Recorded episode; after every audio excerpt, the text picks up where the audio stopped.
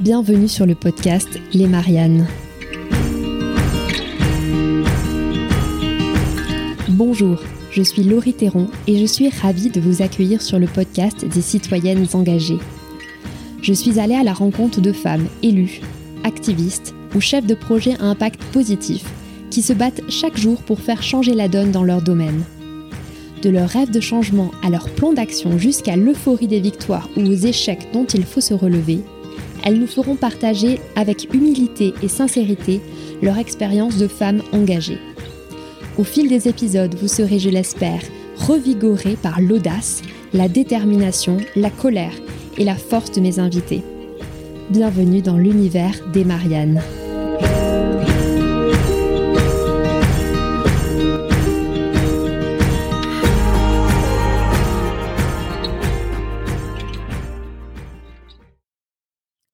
On dit souvent que la politique est le dernier bastion du sexisme, qu'elle fonctionne comme la chasse gardée des hommes. Les femmes y sont souvent considérées comme des intruses, et ce sexisme prend plusieurs visages. Remarques déplacées, répartition stéréotypée des compétences. La liste est loin d'être exhaustive et la vie d'une femme en politique n'est pas un long fleuve tranquille. Récemment, une vidéo très largement relayée sur les réseaux sociaux met des images sur ce phénomène. Dans cette vidéo, on voit une jeune femme élue prendre la parole dans son conseil municipal. On l'entend dénoncer calmement des comportements sexistes au sein de la mairie, et puis la suite est glaçante. Le maire qui préside la séance lui intime d'arrêter de parler, la fustige, la menace de lui couper le micro et finit bel et bien par le faire. L'élu en question, c'est Pauline Rapi Ferniaud. Elle a 25 ans. Elle est militante écologiste et conseillère municipale à Boulogne-Billancourt. Pauline fait partie des 42% de femmes conseillères municipales en France et fait plus rare, elle fait aussi partie des 23% de femmes à avoir été tête de liste lors des dernières élections municipales. Alors j'ai voulu recevoir Pauline pour parler du sexisme en politique et recueillir son histoire.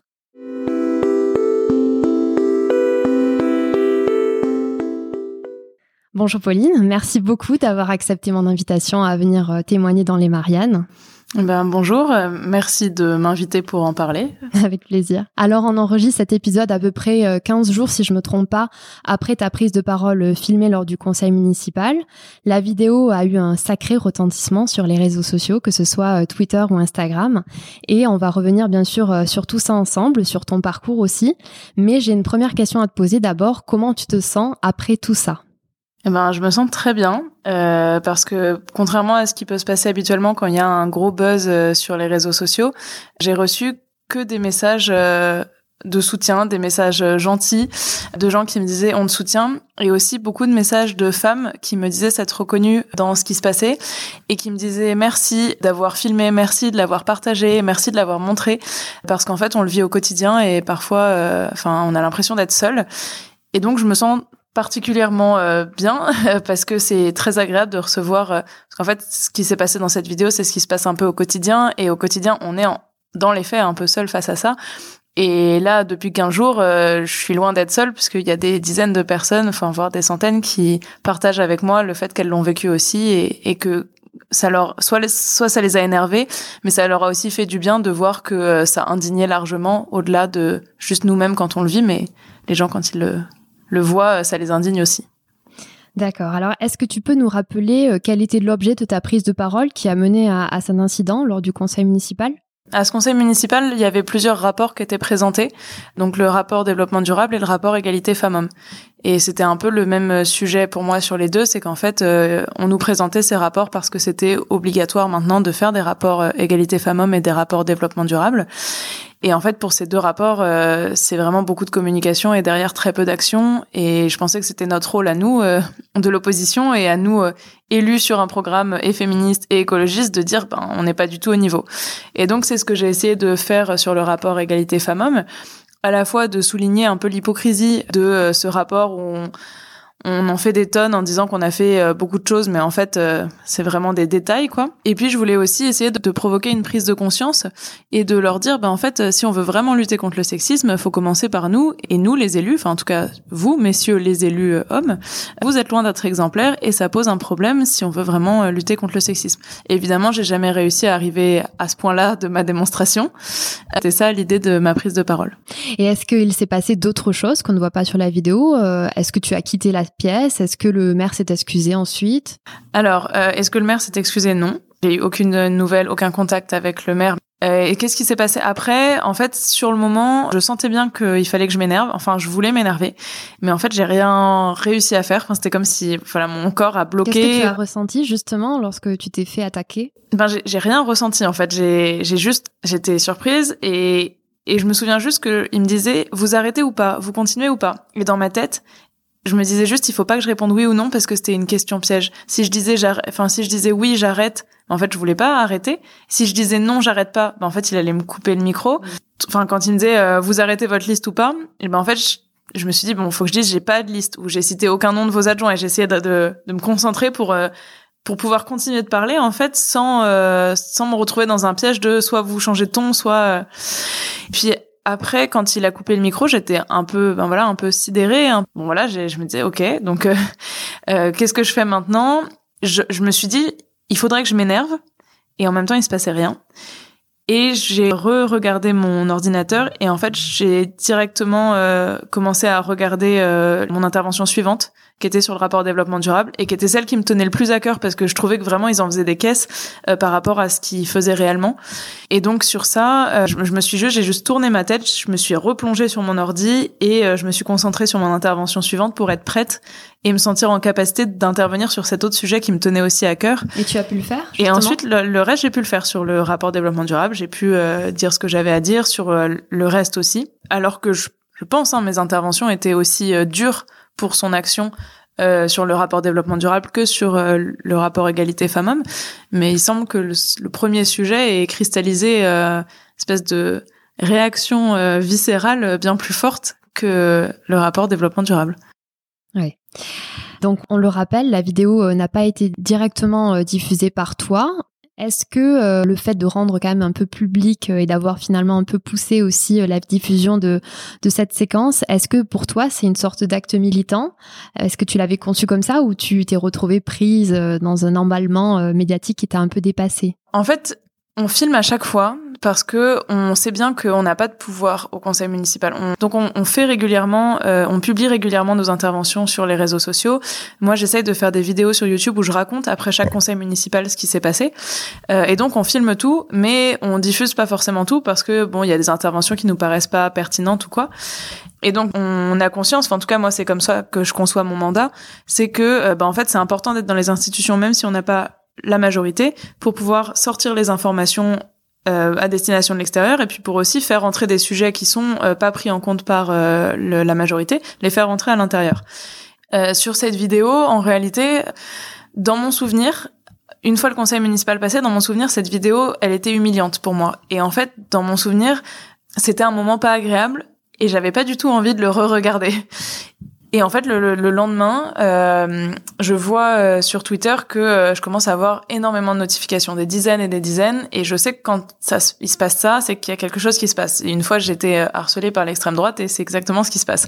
Donc, sur le coup, je me suis dit, mince, quel, quel tweet j'ai pu faire ou qu'est-ce qui a pu sortir sur moi qui fait que, que ça s'emballe comme ça.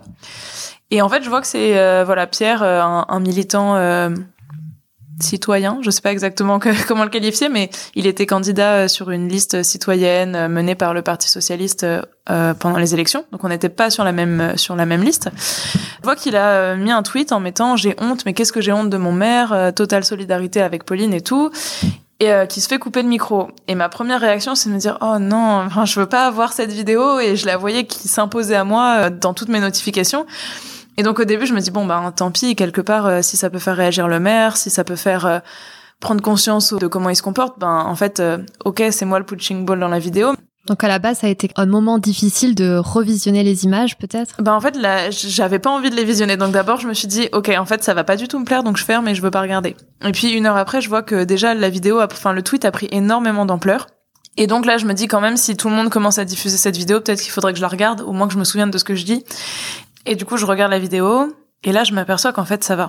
Enfin, entre ce que moi j'ai vécu et l'impression d'être euh, totalement humiliée et ce qu'on voit sur la vidéo, en fait, j'ai l'impression que c'est pas moi qui suis ridicule sur la vidéo, et en fait, j'assume cette vidéo. Finalement, ça va. Et le fait, je crois que je sais pas exactement qui a mis les sous-titres, mais cette, la première vidéo publiée, il y a eu des sous-titres dessus. En tout cas, le fait qu'il y ait des sous-titres, ça fait que ça met en avant aussi ce que moi j'essayais de répondre quand euh, le, le maire euh, me criait dessus entre guillemets.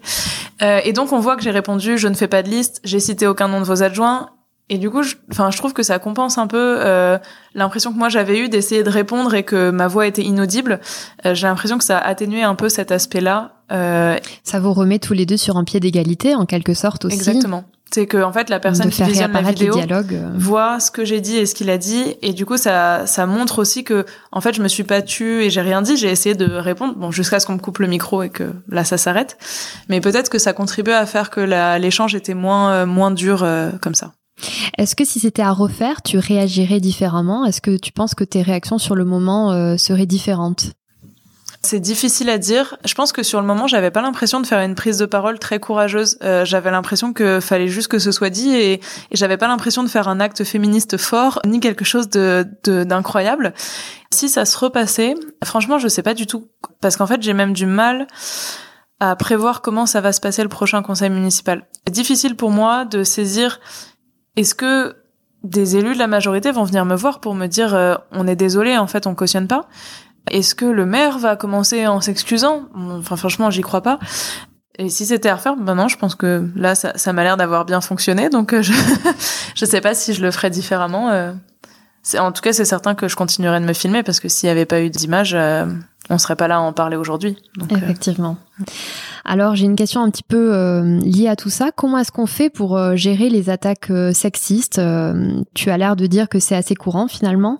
Comment on fait pour que ça glisse comme l'eau sur les plumes d'un canard? En politique, j'entends souvent cette expression qui me fait beaucoup sourire, mais J'avoue ne pas toujours comprendre comment est-ce qu'on la met euh, en pratique.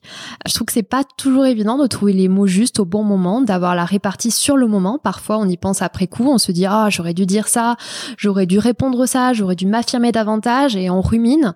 Mais sur le moment, on est tellement parfois choqué, abasourdi que c'est difficile.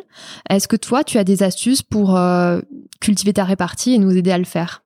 Bah, malheureusement, euh, non, j'ai pas d'astuces particulières. En fait, moi, j'ai jamais l'impression que ça me glisse dessus comme sur les plumes d'un canard. Malheureusement, j'ai l'impression que c'est que parfois je me suis habituée. En fait, on s'habitue très vite. Notre niveau de choses qui sont acceptables augmente tellement vite, j'ai l'impression, qu'en fait, c'est pas que ça me glisse dessus, c'est qu'il y a des choses, je me rends pas compte que ça se fait pas. Et je pense que c'était le cas aussi euh, au moment de la scène qu'on voit dans la vidéo. C'est qu'en fait, je me disais juste, ah franchement, c'est abusé euh, d'un point de vue démocratique de pas nous laisser finir. Mais le sexisme et le paternalisme dans sa voix ne m'est apparu que après des centaines de retweets avec des gens qui dénonçaient ce sexisme, ce paternalisme.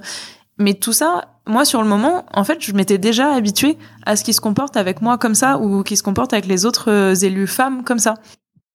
Est-ce que tu trouves que la vie politique est trop calée justement sur des codes masculins? Est-ce qu'il faut inventer une nouvelle manière euh, de faire de la politique, plus respectueuse, moins dans la confrontation et dans le rapport de force euh, stérile? Euh, alors, est-ce que sur le côté, est-ce que le monde politique est trop masculin? Est-ce que euh, il est trop euh, Est-ce qu'il est particulièrement sexiste? Moi, je pense que du sexisme, il y en a vraiment partout. En fait, notre notre monde, enfin la façon dont on élève les petits garçons, les petites filles, enfin il y a énormément de choses qui conditionnent à ce que les uns se comportent mal ou les unes se soient victimes plus tard. Et je, et je pense que c'est pas plus en politique qu'ailleurs. En fait, c'est partout où des hommes se retrouvent en position de pouvoir qui peuvent euh, l'exercer. Et, euh, et, en fait, c'est aussi bête que euh, là, en ce moment, il y a un compte Instagram qui est en train de monter qui s'appelle Balance ton tatoueur. Et en fait, on voit des centaines de témoignages de femmes qui se sont fait agresser sexuellement par euh, par le tatoueur qu'elles allaient voir. Et en fait, là aussi, il y a une position de pouvoir. Le tatoueur, il, il, est ben sur le dos de la victime en train de tatouer quelque chose. C'est difficile de, de repousser quelqu'un qui est en train de nous faire des avances alors même qu'il peut euh, saccager euh, son dos ou son bras ou des choses comme ça.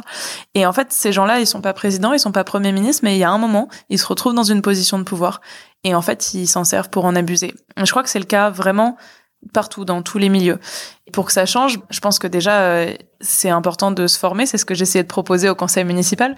C'est qu'en fait, si déjà on pouvait avoir, euh, nous tous, euh, toutes les élus, avoir une formation sur qu'est-ce que c'est les violences sexistes et sexuelles, comment on peut lutter contre, quels sont nos biais et comment on peut les déconstruire, déjà, ce serait une première avancée.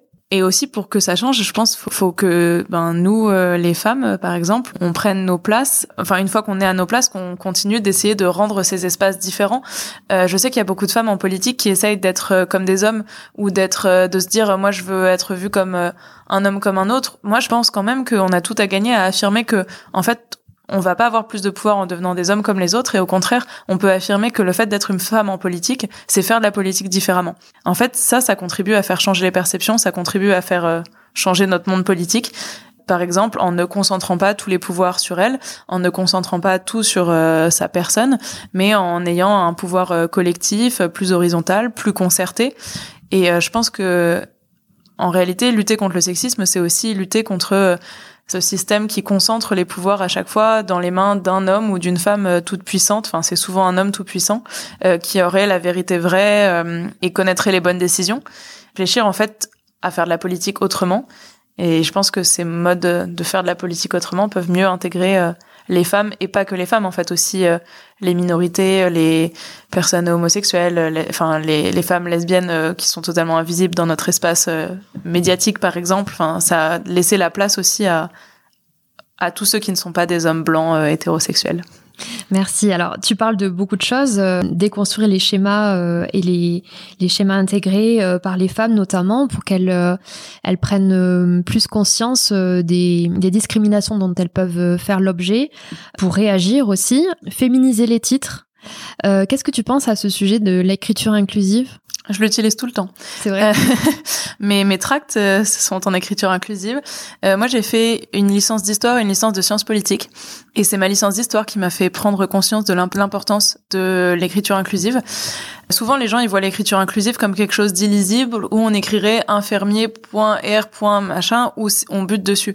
Mais en fait, on peut aussi adopter une écriture inclusive qui essaie d'utiliser des mots qui permettent d'envisager les deux genres ou, ou autres. Enfin, voilà, c'est c'est pas forcément euh, un truc illisible où on fait pas d'effort euh, pour le rendre lisible.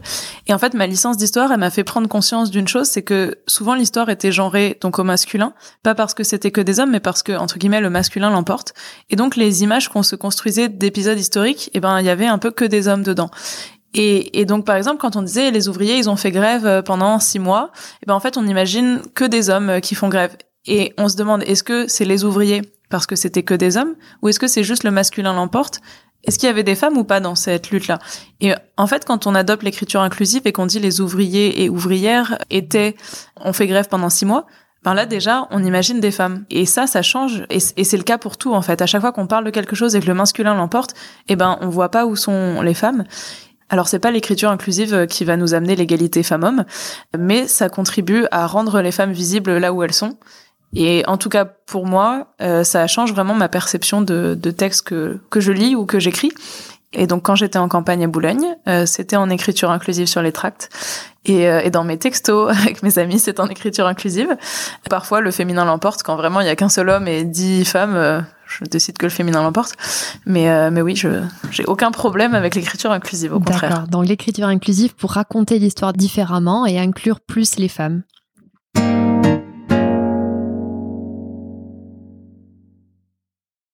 Alors Pauline, on va parler maintenant de ton histoire. On l'a vu être élue en 2021, ce, ce n'est pas toujours rose. On va essayer de remonter le temps pour comprendre pourquoi tu as voulu entrer en politique, mais surtout euh, comment tu es parvenue à 24 ou 25 ans, tu vas me confirmer ça, à mener une liste au municipal dans la deuxième ville la plus peuplée d'Île-de-France. Alors je te propose de nous replonger euh, quelques mois en arrière. Nous sommes le 15 mars 2020. C'est le premier tour des municipales et la liste que tu conduis pour euh, Europe Écologie les Verts obtient près de 8% des suffrages. Autrement dit, deux sièges euh, vous sont attribués. Qu'est-ce que tu ressens au moment où tu apprends euh, les résultats et au moment où tu sais que tu vas siéger comme une élue euh, d'opposition?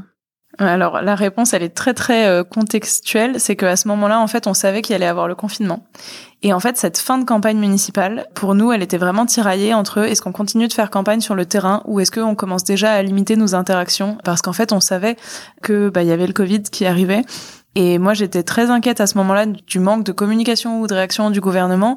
Et il y avait toutes ces rumeurs qui circulaient par texto. Euh, enfin, on a tous reçu des. On s'en euh, rappelle tous, oui. Voilà, j'ai, Les un... chars blindés arrivent. Euh. Ouais, c'est ça. J'ai un ami qui travaille au Sénat et donc j'ai eu telle info et j'ai ceci et j'ai cela. Et donc moi, je recevais ça. Et donc pour les résultats, il y a un espèce de, de banquet à la mairie où tous les candidats élus se retrouvent.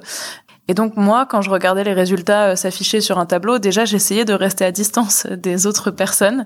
Et On de... rappelle qu'à ce moment-là, personne n'avait de masque. Exactement. Et donc moi, j'essayais vraiment de rester à distance. Et, et mon angoisse, c'était déjà plus ces résultats. C'était vraiment euh, quand est-ce qu'on va avoir des mesures claires pour euh, se protéger de ça. Et donc en fait, c'est plutôt ça qui me marque dans mon souvenir à ce moment-là. Enfin, moi, ce qui me marquait aussi, c'était l'énorme abstention euh, Bien partout. Sûr. Presque 60%, je crois. À Boulogne, c'était 60%. Et l'autre point, c'est que en fait, ben il y avait l'enjeu de Boulogne-Billancourt, mais moi je fais partie d'Europe Écologie Les Verts, et il y avait toutes ces autres villes où en fait on s'échangeait des résultats particulièrement surprenants ou particulièrement mauvais, mais en tout cas il y avait aussi cette effervescence autour de toutes les listes dans cette boucle où tout le monde s'envoyait les résultats, se félicitait.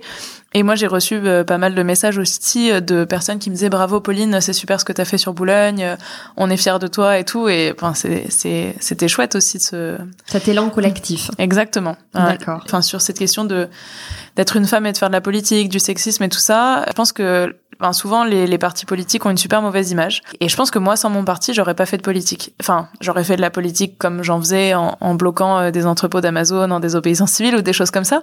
Mais je sais pas si j'aurais fait de la politique institutionnelle comme ça ou si j'y serais restée aussi longtemps, parce qu'en fait, euh, se présenter quand on a 25 ans ou 24 ans à l'époque et que en fait on n'a jamais fait ça, et eh ben s'il n'y a pas un parti derrière et des gens qui ont l'expérience qui viennent te dire euh, mais si tu vas le faire, moi je crois en toi et puis on va t'aider et pour les comptes de campagne on t'aidera et pour tout ça on sera avec toi. Ben en fait on le fait pas. Une espèce de famille politique mais en fait dans les deux sens, pas simplement parce qu'on a les mêmes idées mais aussi parce que on s'entraide euh, enfin les uns les autres quoi. D'accord. Alors tu parles de, de ce parti qui était derrière toi justement pour les pour la campagne. Euh, les municipales, est-ce que c'était ta première vraie expérience politique institutionnelle comme euh, comme tu le dis? Oui. Ben j'avais été élue dans mon lycée quoi, mais c'était pas. Est-ce que tu avais déjà fait partie d'une liste euh, à une autre élection? Non non, ça faisait en fait ça faisait que un an ou deux que j'étais chez Europe Écologie Les Verts. peu, Donc tu étais militante? Ouais, c'est en fait c'était un peu par hasard. Ça faisait longtemps, enfin quand j'étais petite, je disais que je voulais être présidente pour sauver la planète. Mais parce que le vrai, la vraie origine de mon combat, c'est pas que je veux avoir du pouvoir, c'est que j'ai vraiment envie de pouvoir vivre euh, sur cette planète sans qu'il y ait trop de souffrance, sans qu'il y ait trop de pandémies et sans que euh, des milliers de gens meurent de la pollution de l'air. Euh, enfin voilà, sans que il y ait des, des centaines de personnes forcées de migrer. Enfin voilà, j'aimerais bien vivre dans un monde sans trop de souffrance. Et la situation fait que là, on va dans le mur et que c'est pas en train de s'améliorer. Déjà, toute petite, c'était pas les mêmes termes. Hein. Je pensais à la mer qui allait monter, notamment. C'était ça qui m'angoissait le plus. Euh, les glaciers qui fondaient, la mer qui allait monter. Et l'idée qu'il allait faire euh, super chaud. Ça, ça m'angoissait beaucoup. Et donc, je me suis toujours dit que voilà, je voulais sauver la planète. Et dans ma tête, je me disais, comme c'est le président qui a tous les pouvoirs, euh, faut que je sois présidente. Et en même temps, jusqu'à mes donc 23, 24 ans, il y a aucun parti politique qui m'intéressait vraiment ou dans lequel je me reconnaissais totalement. Et mon père, qui pense beaucoup euh, sur le long terme et un peu carrière, me disait euh, bon, si tu veux faire de la politique, faudrait peut-être rentrer dans un parti maintenant. Mais sauf que sur le moment, ça m'intéressait pas du tout. Un moment, je cherchais un stage. Je vois que dans une réunion publique, il y a le directeur de Greenpeace. Et euh, c'est organisé par un monsieur que je connais pas qui se présente pour les législatives dans Paris. Je me dis bon bah je vais aller à cette réunion publique, je vais essayer de parler au directeur de Greenpeace pour essayer d'avoir un stage. Et donc ce monsieur que je connaissais pas qui était candidat, c'était Julien Bayou, qui était candidat pour être euh, député, je pense face à Griveaux ou je sais plus qui d'autre euh, en marche. Bon donc Julien Bayou n'a pas gagné, mais lors de cette réunion, j'ai quand même écouté ce qu'il disait et je me suis dit mais en fait c'est comme ça que j'ai envie de faire de la politique. Lui ça me plaît sa façon de d'en parler et tout ça. Et donc je suivais un peu de loin et euh, un jour il voulait se présenter pour être le candidat des écolos municipales à Paris. Et donc, euh, dans le cadre de la campagne interne, euh, il avait envoyé des mails à pas mal de gens en disant si vous voulez euh, faire campagne avec moi pour que je sois le candidat à Paris. et donc, à ce moment-là, je me suis dit ah bah oui, moi ça m'irait bien de travailler pour que Julien Bayou soit le candidat parisien puis le maire de Paris. Et c'est comme ça que j'ai pris ma carte au parti. Mais c'était vraiment parce que je me suis reconnue dans sa façon à lui de faire de la politique. Pauline, pourquoi est-ce que tu as voulu euh, t'engager à l'échelle de la commune? Quel était ton moteur pour ces, euh, pour ces dernières élections? Alors au début c'était un peu, enfin vraiment c'était un peu par hasard. C'est que quand j'ai adhéré au parti, en fait euh, j'habitais à Boulogne, je suis née à Boulogne, j'ai grandi à Boulogne, enfin c'était ma, ma ville. J'ai été contactée par le groupe local de Boulogne. Ils me disaient ah ben on a vu que tu avais rejoint le parti, on est à Boulogne aussi, rencontrons-nous. Et très vite, ils me disent, en fait, on cherche des personnes qui veulent bien être sur la liste du Parti socialiste. Ils font une grande liste citoyenne et on voudrait mettre des écolos. Mais chez nous, euh, personne n'a vraiment envie d'y aller. Donc, est-ce que tu veux y aller? Et moi, je leur ai dit, ben, rencontrons-nous d'abord et puis on voit, on voit ce qu'on fait. Et là, quand je les ai rencontrés, déjà, je m'aperçois que les écolos à Boulogne, en fait, c'est trois personnes qui ont entre 60 et 60 et 88 ans ou 86 ans. Et je comprends mieux pourquoi ils n'ont pas forcément envie d'aller euh, être élus à la mairie. Mais je leur dis, moi, je vais être honnête, euh, si c'est pour euh, me mettre derrière le Parti socialiste, ça m'intéresse pas du tout. Et donc ils me disent ah bah très bien, mais nous aussi euh, on préférerait aller éventuellement avec les communistes ou j'en sais rien. Et puis bon, la discussion en reste là. Quelques temps après, il y a une réunion des Verts au niveau du 92, et cette réunion elle a lieu juste après les européennes. Et donc aux européennes, grande surprise, bon score, et à Boulogne on a fait 13% comme la moyenne nationale. Et donc suite à ça, à la réunion, euh, le secrétaire départemental nous dit l'objectif pour les municipales, c'est qu'on monte des listes Europe Écologie Les Verts partout dans le département et que dans chaque ville, on ait un candidat ou une candidate écolo. Et moi, je dis ok, mais à la fin, je vais le voir et je lui dis, tu sais, Vincent, euh, à Boulogne, ils sont trois les écolos. Je suis pas sûre qu'on puisse monter une liste. Sachant que pour présenter une liste, il faut 55 personnes euh, dans une ville comme Boulogne. Et il me dit, mais si, si, si, toi, tu vas monter une liste. Je lui dis comment? Il me fait ben tu trouves, enfin tu vas voir les assos, euh, tu cherches des gens, tu trouves 55 personnes. Je suis sûre que tu peux le faire. Vas-y, tu vas monter une liste. Et vraiment, enfin cette histoire-là, c'est vraiment ils l'ont fait parce qu'ils savaient pas que c'était pas possible quoi. Enfin et donc euh, vous êtes parti de zéro. Exactement. on est parti de trois et moi quatre et on s'est dit ok on va contacter des gens, on va aller euh, essayer de voir dans les assos et tout ça. Puis la dynamique a pris. Il y a beaucoup de gens qui nous ont rejoints, des gens qui ont pris leur carte au parti, d'autres qui l'ont pas prise. Et puis on a réussi à monter cette liste.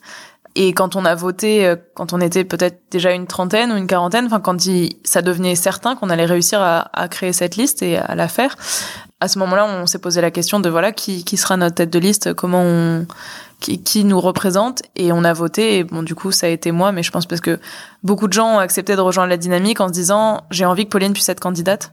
Alors maintenant, une question sur euh, le leadership, qui est aussi une qualité, une compétence importante en politique quand on s'y engage, on, accepte aussi d'avoir un rôle de leader, besoin de fédérer autour de soi. Tu, tu l'as dit, tu devais euh, constituer une liste euh, de 50, 50 euh, candidats. Comment est-ce que tu as fait pour trouver des soutiens, pour fédérer autour de toi? Est-ce que tu avais déjà cette âme de leader en toi ou est-ce que tu l'as cultivée sur le tas? Est-ce que ça se cultive sur le tas? Alors je sais pas. En fait, je sais pas si je l'ai déjà réfléchi. Je sais que, je peux convaincre des gens et leur donner envie de venir faire des choses avec moi ou de leur dire rejoins le parti ou. Mais je pense que pour que des gens nous suivent, c'est pas tant la question d'avoir euh, une âme de leader. En fait, c'est plutôt qu'ils aient envie de faire des choses avec nous. Et je pense que pour ça, faut juste que nous-mêmes on y croit. Alors ça fait peut-être euh, très naïf, mais en fait, euh, moi j'y croyais vraiment qu'on allait présenter une liste. J'y croyais vraiment que si on se donnait les moyens, on pouvait influer sur la politique du maire. Alors je disais tout le temps que j'étais la future maire de Boulogne. Évidemment, je savais qu'on n'allait pas gagner, mais en fait, si on se présentait, c'est qu'on se préparait à l'éventualité d'avoir le pouvoir.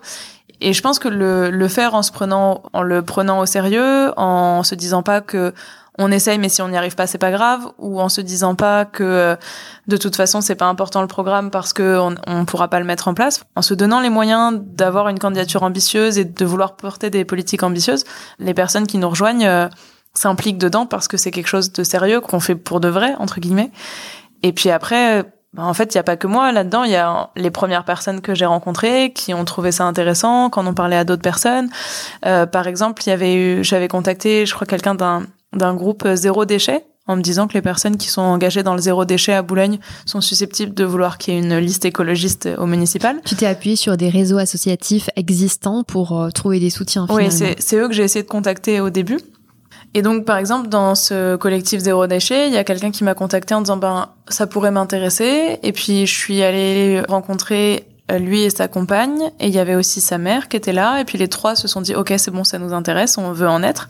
Et sa mère s'est dit, ok, moi, je veux que tu puisses être candidate, euh, Pauline, donc euh, je vais tout faire pour trouver les 55 personnes. Depuis chez elle, elle a passé des mois à chercher les contacts de contacts qu'elle pouvait avoir sur Boulogne, à appeler des gens, à regarder sur LinkedIn, à... enfin, elle a vraiment passer énormément de temps et d'énergie à trouver des personnes. Et donc elle aussi, en fait, elle a cette capacité à mobiliser parce qu'en fait, elle aussi, elle est chercher des personnes qu'elle connaissait pas forcément. Et elle leur a dit, ben en fait, il y a une fille que je trouve bien qui veut être candidate pour les municipales. On a besoin de candidats pour qu'elle puisse l'être. Et en fait, toutes les semaines, elle, m'envoyait des mails avec 10 euh, contacts de personnes qu'elle avait trouvées. Et elle me disait, alors lui, il faut que tu l'appelles pour ci, pour ça et tout. Et en fait, chaque nouvelle personne qui rentrait dans le groupe et qui était convaincue devenait lui-même ou elle-même euh, un peu un leader de, de cette campagne et essayait d'aller chercher autour de lui ou d'elle. Mais j'ai pas de tips particuliers pour être leader ou leaduse parce que ben en fait j'ai pas trop réfléchi. Je me suis juste dit inspirer inspirer les gens pour euh, pour qu'ils participent au projet. C'est ça. En fait je me suis juste dit j'ai envie qu'on fasse ça. Ça me paraît quelque chose en tout cas moi ça me donne envie. Je pense que ça peut donner envie à d'autres et allons-y euh, faisons-le ensemble quoi. Après je pense que pour que les gens restent ça implique aussi de parfois faire des compromis sur ce que ce dont nous on avait envie tout seul euh, dans l'idéal et dans notre tête et ce qui se réalise à la fin en laissant la place à tout enfin à tout le monde de participer. Parce qu'en fait moi toute seule, j'aurais peut-être pas fait la même affiche, j'aurais peut-être pas fait le même tract ou le même programme exactement, mais en fait, je serais restée moi toute seule. Entre ce qu'on porte au début et ce qui devient à la fin, et ben entre les deux, il y a eu toutes ces personnes qui ont voulu se s'impliquer et pour qu'elles restent, il faut aussi qu'elles puissent euh, trouver leur place aussi. Exactement. Donc je pense que ça compte aussi euh, dans ce genre de projet. D'accord. Et est-ce que ta jeunesse a été plutôt euh, un obstacle ou plutôt quelque chose qui qui a été positif pour toi? Bah, je pense que pour faire 35 heures par semaine et quand même faire campagne le soir en rentrant et les week-ends, je pense que être jeune, ça m'a un peu aidé. Mais après, au sein de mon groupe, les personnes qui travaillaient avec moi, tous ceux qui ont fait la campagne avec moi, euh, ça a été un obstacle ou, enfin, ça a été un sujet pour personne, euh, mon âge et ma jeunesse je pense que sur le papier, euh, si j'avais présenté mon CV et puis des CV de trois autres personnes, peut-être qu'on serait attardé sur mon âge. Mais en fait, là, euh, ils me rencontraient moi, ils rencontraient pas euh, ma date de naissance. Ça leur sautait pas aux yeux tout de suite. Alors, tu as parlé de la gestion du temps et d'une campagne assez prenante. Pour qu'on comprenne bien ce que ça représente d'être d'être élu local, j'aimerais un petit peu que tu nous parles de l'organisation de ta semaine. Comment est-ce que ton agenda s'organise finalement entre ton travail, parce que tu as aussi un travail, ton mandat et puis ton temps libre Comment ça s'organise? Ben, en fait, quand on est dans l'opposition, c'est pas un travail à temps plein, puisque, enfin, moi j'ai une indemnité d'élu de 200 euros. Il y a beaucoup d'élus d'opposition qui en ont juste pas. Mais Boulogne, c'est une très grosse ville et c'est une ville riche, donc euh, on a une indemnité d'élu. En réalité, moi, je pourrais simplement venir au conseil municipal et à certaines commissions et le reste du temps être libre. Après, il y a énormément pour faire bien son travail et pour euh, suivre ce qui se passe. C'est aussi beaucoup, beaucoup de temps à regarder les documents du conseil municipal et puis aussi à regarder ce qui se passe euh, dans la ville. Après, oui, j'ai un travail. Je travaille euh, en ce moment sur euh, la campagne régionale de Julien Bayou, donc qui est candidat pour être président de la région Île-de-France. Donc moi, je travaille, euh, je coordonne la mobilisation pour ça. Comment je m'organise sur les deux? Eh ben, ben, parfois, il y a des dîners avec des amis qui sautent, mais bon, maintenant le Covid les a tous fait sauter. Mais je veux dire, il y a ça fait parfois des semaines très prenantes. Ça fait euh, les week-ends, tu travailles aussi. Euh, ben, on va distribuer des tracts le matin. Le week-end dernier, on faisait une formation des militants de la campagne. Donc euh, samedi et dimanche, on a formé euh, des militants. Donc oui, ça prend beaucoup de temps, mais c'est pour ça qu'il faut faire quelque chose qui nous plaît. En fait, si mon seul but c'était de, si j'étais uniquement portée par l'envie d'avoir du pouvoir ou l'envie de réussir ou l'envie d'être d'être sur le devant de la scène. Enfin, je sais pas comment ils font les gens qui sont portés juste par leur ambition. Enfin, c'est parce que j'ai vraiment l'impression que c'est comme ça qu'on peut sauver la planète que ça va quoi. Parce que du coup, quand je me lève le matin et que je suis crevée, ben, je suis quand même contente de me lever parce que mon travail a du sens. Ou quand je rentre du conseil municipal et que vraiment je suis abattue et que je me dis que ça sert à rien, je tiens parce que je me dis que je fais mon maximum pour porter les idées, les idées que j'ai. Mais après, pour l'organisation concrète, euh, mon seul conseil, mon meilleur conseil, c'est d'avoir un agenda papier.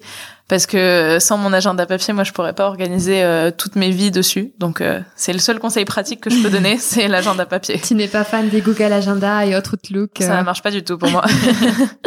Est-ce qu'il y a des choses qui ont changé depuis que tu es élu je sais pas, j'ai l'impression que le Covid a plus changé de choses dans ma vie que le fait d'être élu et les deux se sont passés en même temps.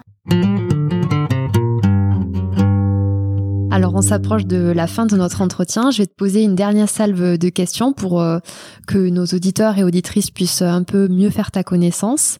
Alors tu as répondu à la première au fil de notre entretien. Quel métier tu rêvais de faire quand tu étais enfant? Alors si je me rappelle bien, c'est présidente pour sauver la planète. Ouais, en fait sur le métier vraiment euh, euh, métier avec un salaire qu'on peut faire en dehors d'être président présidente je je sais toujours pas ce que je veux faire comme métier parce qu'en fait je me suis toujours dit j'ai envie de faire quelque chose qui est utile, qui a du sens. Vraiment, dans ma tête, c'est je veux faire quelque chose qui sauve la planète, ou en tout cas, un métier où au quotidien, si je rends pas le monde meilleur, au moins ce que je fais le rend pas pire. Et en fait, je pense que toujours dans la même euh, dans la même idée, ça me dérange pas de passer ma journée à remplir des tableaux Excel euh, de chiffres et de données si j'ai l'impression que c'est pour euh, une association écologiste qui a besoin de ça pour référencer des espèces en voie de disparition et, que ça a du sens, alors que la tâche concrète que je fais est pas intéressante. Et eh ben, je préfère ça que d'avoir un travail passionnant de communication, de, de création ou des choses comme ça si je devais le faire pour une boîte qui me convient pas. Et en fait, tout me va du moment que j'ai l'impression que c'est un travail qui a, qui a du sens et qui va euh, dans le sens d'une vie meilleure euh, pour tout le monde. Et quelle est la chose essentielle qui doit changer pour les femmes euh, au cours des prochaines années? Je dirais l'exemplarité de toutes les personnes qui sont en poste. Pour que les femmes puissent à la fois être en confiance pour dénoncer leurs agresseurs, mais aussi pour que les agresseurs eux-mêmes sachent qu'en en fait, ils vont pas rester impunis toute leur vie eh ben, je pense que l'exemplarité des personnes qui sont en position de pouvoir, c'est c'est clé, enfin c'est hyper important. Je pense que nous, les femmes, toutes les femmes, euh, qu'on cultive vraiment cette euh, sororité euh, entre nous. En fait, je me rends compte de la puissance que c'est de s'entraider entre femmes et de se faire confiance les unes les autres et de serrer les coudes. Et là, j'ai l'impression que virtuellement, à plusieurs centaines, on s'est serré les coudes derrière cette histoire. Et je crois qu'en fait, c'est puissant et que ça vaut le coup qu'on le cultive et qu'on essaye entre nous, enfin, d'être bienveillante parce qu'en fait, on l'est pas toujours. Le sexisme, ça nous atteint aussi nous dans notre manière de percevoir les choses. Et parfois, on est, on attend plus de la part de nos collègues femmes. On va être plus critique d'autres femmes. Et je pense que ça peut changer beaucoup si on se fixe comme le, comme règle de comportement de réfléchir la sororité euh, entre nous. Oui, magnifique message. Dernière question, quel est le meilleur conseil qu'on t'ait donné et que tu aimerais retransmettre aujourd'hui à, des femmes qui auraient envie de porter elles aussi des projets euh, qui leur tiennent à cœur? Je sais pas si c'est un conseil ou si c'est des gens qui m'ont montré qu'ils me faisaient confiance et qui m'ont dit vas-y. Enfin, par doser alors, en quelque ouais, c'est ça, doser nous les femmes, on devrait se comporter comme François Fillon. En gros, elle explique que euh, François Fillon, c'est quelqu'un qui avait des tonnes de casseroles et qui, euh, en toute confiance, vient se présenter devant les Français pour être président de la République. Et ça lui pose aucun problème. Et elle, elle dit, mais si nous les femmes, on avait le centième du dixième de la confiance de François Fillon, qu'est-ce qu'on serait pas capable de faire, quoi. Et en fait, moi, ça m'a vraiment fait un déclic dans ma tête je me suis dit, mais c'est vrai en fait. Pourquoi on, pourquoi on se pose autant de questions et pourquoi on a besoin de relire 20 000 fois nos interventions avant de les faire à l'oral? Pourquoi on réfléchit 30 fois avant de dire une idée alors qu'on est sûr qu'elle est meilleure que notre voisin qui va en donner 50 euh, nuls à la suite? En tout cas, c'est un exemple qui m'a marqué et que je pense qu'on pourrait s'appliquer euh, assez facilement un exemple décomplexant. Pauline, merci. On arrive à la fin de cet épisode. J'étais ravie de pouvoir discuter avec toi. On te souhaite bonne continuation dans toutes tes fonctions et encore merci d'être venue dans les Mariannes. Eh ben, merci beaucoup. Merci pour votre écoute engagée. Si ce podcast vous a plu, n'hésitez pas à vous abonner et à le noter 5 étoiles. On se retrouve très vite. Mais en attendant, vous pouvez rejoindre la communauté sur Instagram, Twitter ou Facebook sous le nom Elle Marianne FR. Je vous dis à bientôt.